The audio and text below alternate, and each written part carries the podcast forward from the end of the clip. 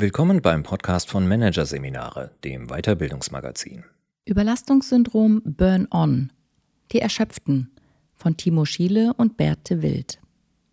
Dass psychische Erkrankungen wie Angstzustände oder Depressionen auf dem Vormarsch sind, lässt sich seit Jahren an den Statistiken über Krankheitstage und Fehlzeiten ablesen. Gründe für die zunehmende Belastung finden sich reichlich. Zu privaten Herausforderungen kommen äußere Faktoren wie Krieg, Corona oder die aktuellen gesellschaftlichen Spannungen. Vor allem die vielfältigen Anforderungen einer durchgetakteten digitalen Arbeitswelt nehmen viele Menschen spürbar mit. Spätestens seit der nahezu epidemischen Ausbreitung des Burnout-Syndroms gibt es in Unternehmen daher ein wachsendes Bewusstsein dafür, wie wichtig es ist, psychische Erkrankungen offen zu thematisieren und zu bekämpfen.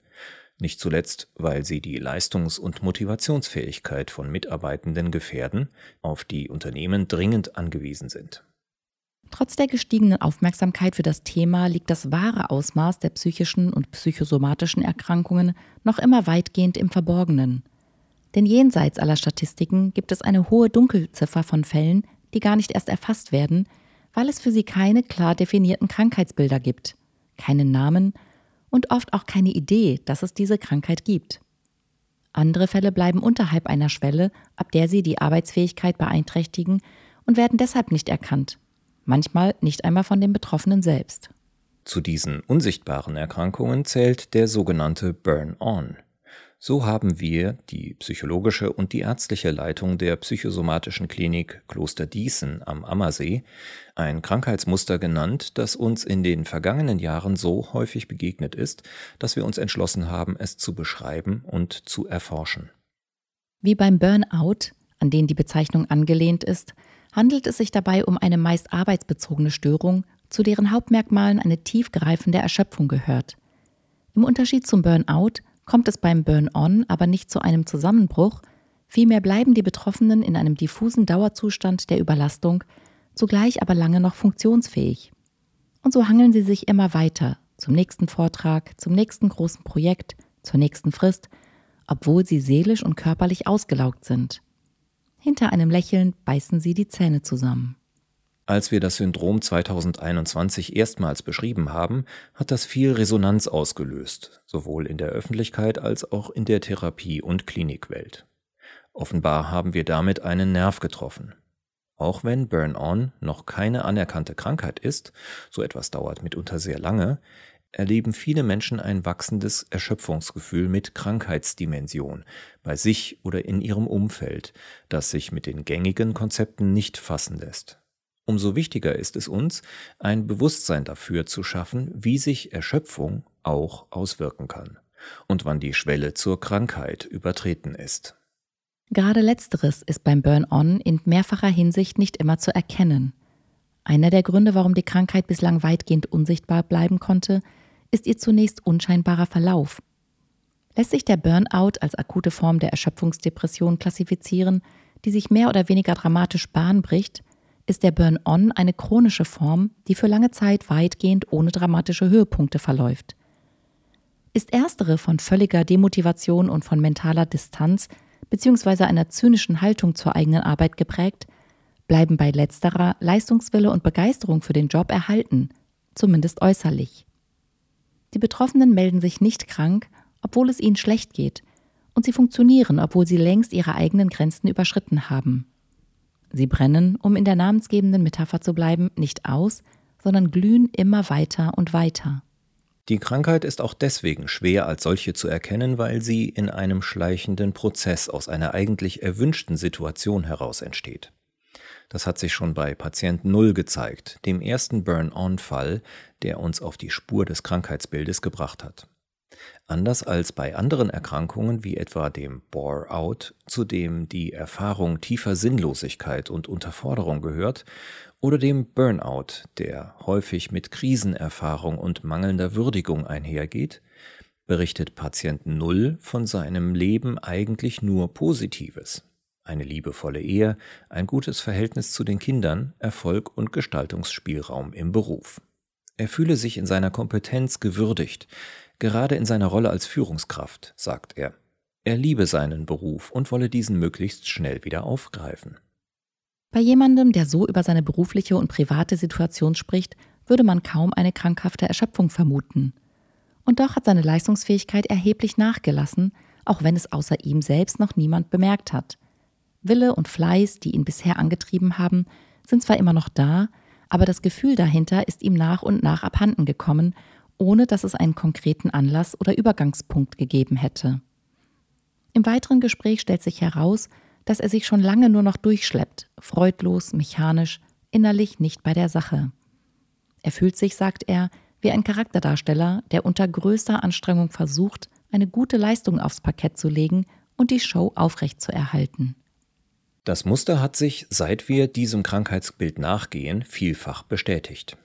Die Betroffenen sind eher keine Menschen, die hohem Stress ausgesetzt sind und dabei an einen Punkt kommen, an dem es einfach zu viel wird. Die zu uns kommen, sind auch nicht so sehr Opfer von Ausbeutung oder Fremdbestimmung. Vielmehr sind es oft erfolgreiche, motivierte Menschen, die eigentlich lieben, was sie tun, die gerne Verantwortung übernehmen und Leistung zeigen wollen. Betroffen sind überdurchschnittlich häufig Mediziner, Consultants, Führungskräfte und Angehörige anderer Berufsgruppen, denen gemeinsam ist, dass sie sich sehr für ihre Arbeit begeistern und die deswegen auch zur Selbstausbeutung neigen. Ihr Problem, wenn man so sagen kann, ist also weniger der Stress, der an sie herangetragen wird, als vielmehr ihre subjektive Herangehensweise an den Stress, den sie sich zu großen Teilen selbst aussuchen. Eine typische Burn-on-Patientin, um den Krankheitsverlauf an einer Quersumme aus mehreren Fällen nachzubilden, arbeitet zunächst ein paar Jahre erfolgreich in einer Unternehmensberatung, in der ein extremes Leistungskredo herrscht. Sie steigt aus, um ein Start-up hochzuziehen für das sie sich rund um die Uhr einsetzt.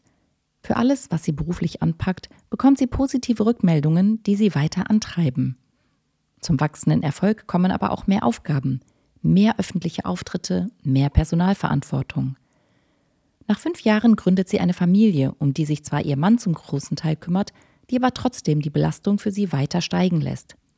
Bis sie nach zehn Jahren, von außen betrachtet ist immer noch alles toll, so oft an ihre Grenzen kommt, dass ihr bald alles zu bloßen Pflicht wird, sie nicht mehr bei der Sache ist und nichts mehr wirklich Lust hat. Den Übergang von der Begeisterung zur Belastung bemerkt sie aber wie andere Burn-on-Patienten nicht, weil sie ihre Arbeit als so sinnvoll und so erfüllend erlebt, dass es ihr gelingt, ihre tiefgreifende Erschöpfung lange Zeit zu verdrängen. Und noch etwas kommt hinzu, weswegen die Erkrankung weitgehend im Verborgenen stattfindet. Viele Merkmale von Burn-on sind in der kollektiven und individuellen Wahrnehmung mit Erfolg und daher positiv konnotiert. Wegen Arbeit erschöpft zu sein wird grundsätzlich erstmal wohlwollend betrachtet. Auch Burn-on relevante Faktoren wie Fleiß, Pflicht und Ehrgeiz sind mit hoher sozialer Gratifikation verbunden. Sogar ein gewisses Maß an Workaholism ist im Gegensatz zu anderem Suchtverhalten nichts, was man verstecken muss. In einer Kultur, die Leistung, ständige Verfügbarkeit und permanentes Erfolgsstreben glorifiziert, werden die Warnsignale, dass es jemandem damit nicht gut geht, leicht als normale Reaktion auf die Anforderungen des Berufslebens abgetan oder schlicht ignoriert. Das heißt aber nicht, dass die Betroffenen nicht leiden. Im Burn-on zu sein bedeutet, permanent in einem Spannungsfeld zwischen widersprüchlichen Emotionen und Impulsen festzustecken – für die klinische Diagnostik unterscheiden wir drei Dimensionen, auf denen sich diese Verwerfungen zeigen. Auf der emotionalen Dimension erleben Betroffene wie beschrieben ein Wechselbad aus äußerlichem Positivismus und innerlicher Anhedonie, einem Zustand, in dem man keine Freude oder Lust mehr empfinden kann. Um sich nichts anmerken zu lassen, setzen die Betroffenen alles auf eine Karte, die des Funktionierens. Dabei geraten sie in weitere emotionale Spannungen zwischen Kampfeswille und Angst nicht genug zu tun und zwischen Stolz auf ihre Leistung und Scham darüber, welchen Preis sie und ihr Umfeld dafür zahlen. Kognitiv äußert sich die Spannung in einem tief sitzenden Gefühl, den Anforderungen nicht gerecht werden zu können, das Betroffene mit einem extremen Perfektionsstreben zu kompensieren versuchen. Burn-on-Betroffene jagen unaufhörlich dem Gefühl nach, dass alles gut wird, wenn sie sich nur noch mehr anstrengen. Dabei sind sie mit ihren Gedanken immer nur bei dem, was sie noch erledigen wollen, während sie im Hier und Jetzt die banalsten Dinge nicht mehr wahrnehmen. Auf der Verhaltensebene oszillieren Betroffene zwischen einem hektischen Aktionismus, mit dem sie ihre an sich selbst gestellten Leistungsanforderungen erfüllen wollen, und einer ausufernden Prokrastination, mit der sie vor allem private Termine und Vorhaben ohne Deadline immer weiter verschieben. Hobbys und Beziehungen werden vernachlässigt, während die To-Do-Listen immer länger werden. Burn-on-Betroffene sind immer im Arbeitsmodus. Zugleich wird ihr Einsatz immer mehr zur fruchtlosen Geschäftigkeit. Der Fixierung auf den Job steht nicht selten ein extremer Eskapismus gegenüber.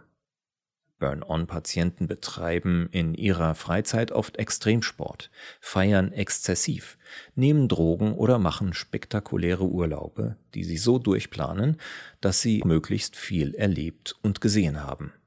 Dann können Wellness und Co. auch noch in Stress ausarten. Entspannung mit dem Holzhammer, die letztlich vor allem dazu dient, noch mehr arbeiten zu können. Die widersprüchlichen Impulse und die Spannungen im Burn-on lassen sich mit einem Spagat über einen Abgrund vergleichen. Typisch für das Syndrom ist, dass Betroffene diesen an sich ja sehr schmerzhaften und beängstigenden Zustand anfangs noch als reizvoll empfinden, stolz darauf sind, wie viel sie aushalten können und den Spagat sogar noch weiter ausdehnen, bis die Leere unter ihnen nicht mehr zu leugnen ist. Die permanente Anspannung schlägt sich auch körperlich nieder. Nicht nur bildlich gesprochen endet der Spagat in einer massiven Verkrampfung. Auch in Wirklichkeit kommt es beim Burn-on häufig zu psychosomatisch bedingten Muskelverspannungen. Tinnitus, schmerzhafte Verhärtungen der Skelettmuskulatur oder eine versteifte Gefäßmuskulatur können die Folge sein. Letzteres erhöht die Tendenz zu Bluthochdruck. Zudem können die Gefäße rissig werden und Blutgerinnsel bilden.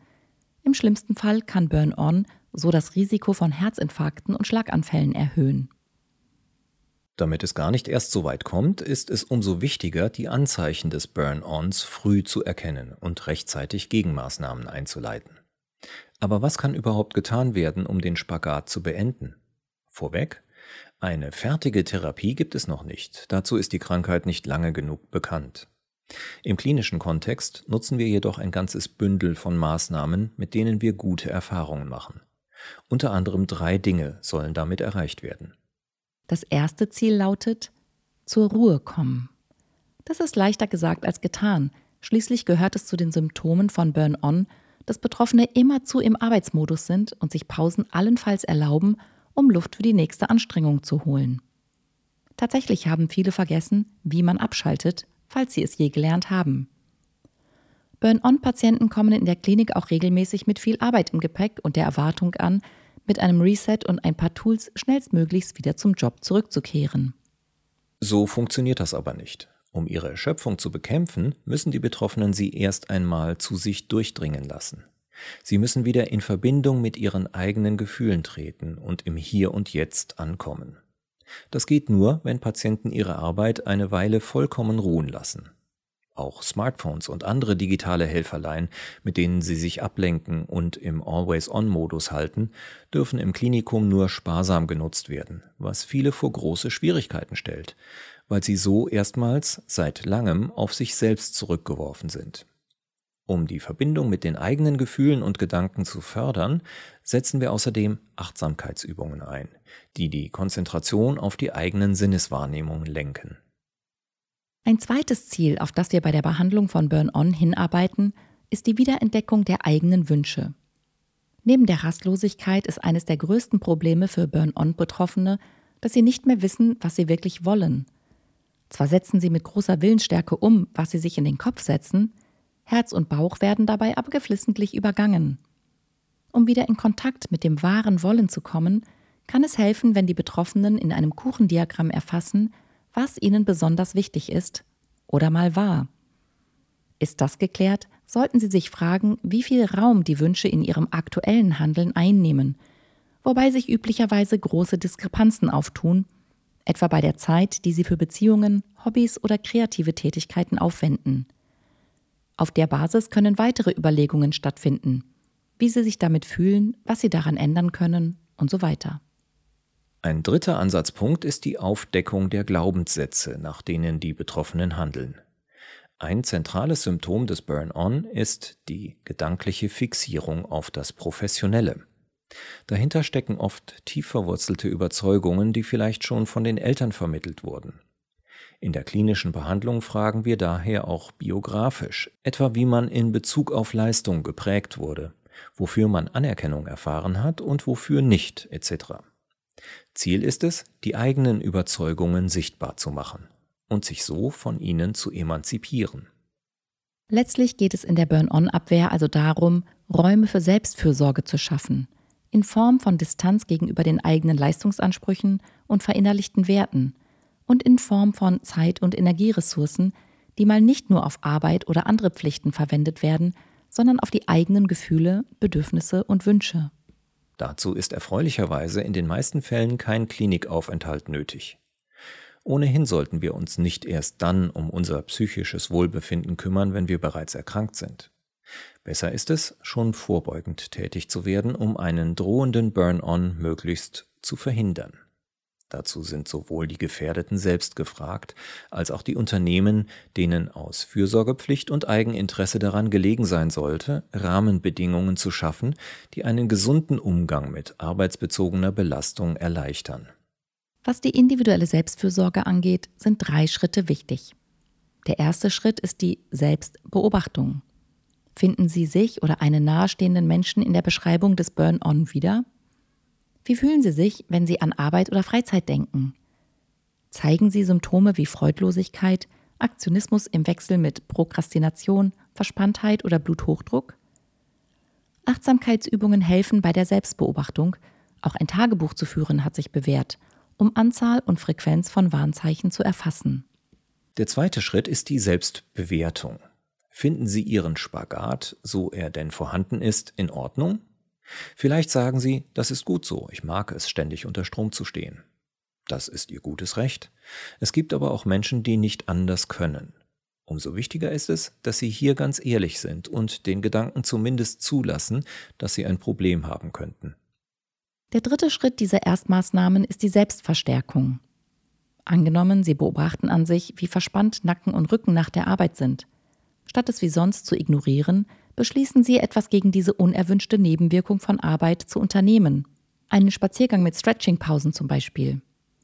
Dann ist es gut, wenn Sie sich für die selbstfürsorgliche Initiative belohnen, vielleicht mit einem guten Essen und so dieses Handlungsmuster bestärken und verfestigen. Die Burn-on-Prophylaxe ist aber nicht allein eine Frage der individuellen Verantwortung. Unternehmen können und müssen ebenfalls einen Beitrag leisten. Auch hier spielen Räume für Selbstfürsorge eine Rolle.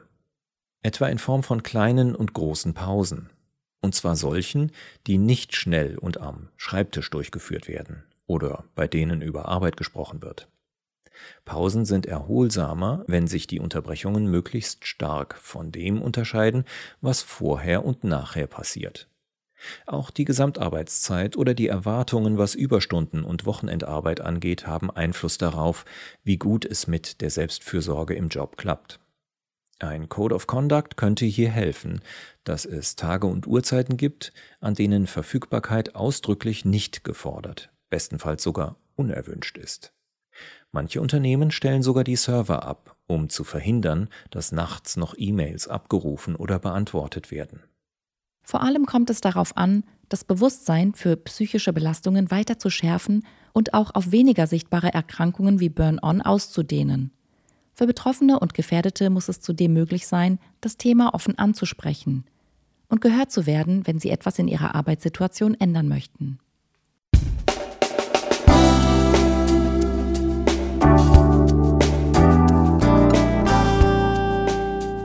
Sie hörten den Artikel Überlastungssyndrom Burn-On. Die Erschöpften. Von Timo Schiele und Bert de Wild. Aus der Ausgabe März 2024 von Managerseminare. Produziert von Voiceletter. Weitere Podcasts aus der aktuellen Ausgabe behandeln die Themen Mentale Modelle der Arbeitswelt. Ticken wir noch richtig? Und besser mit negativen Gefühlen umgehen. Emotional Detox.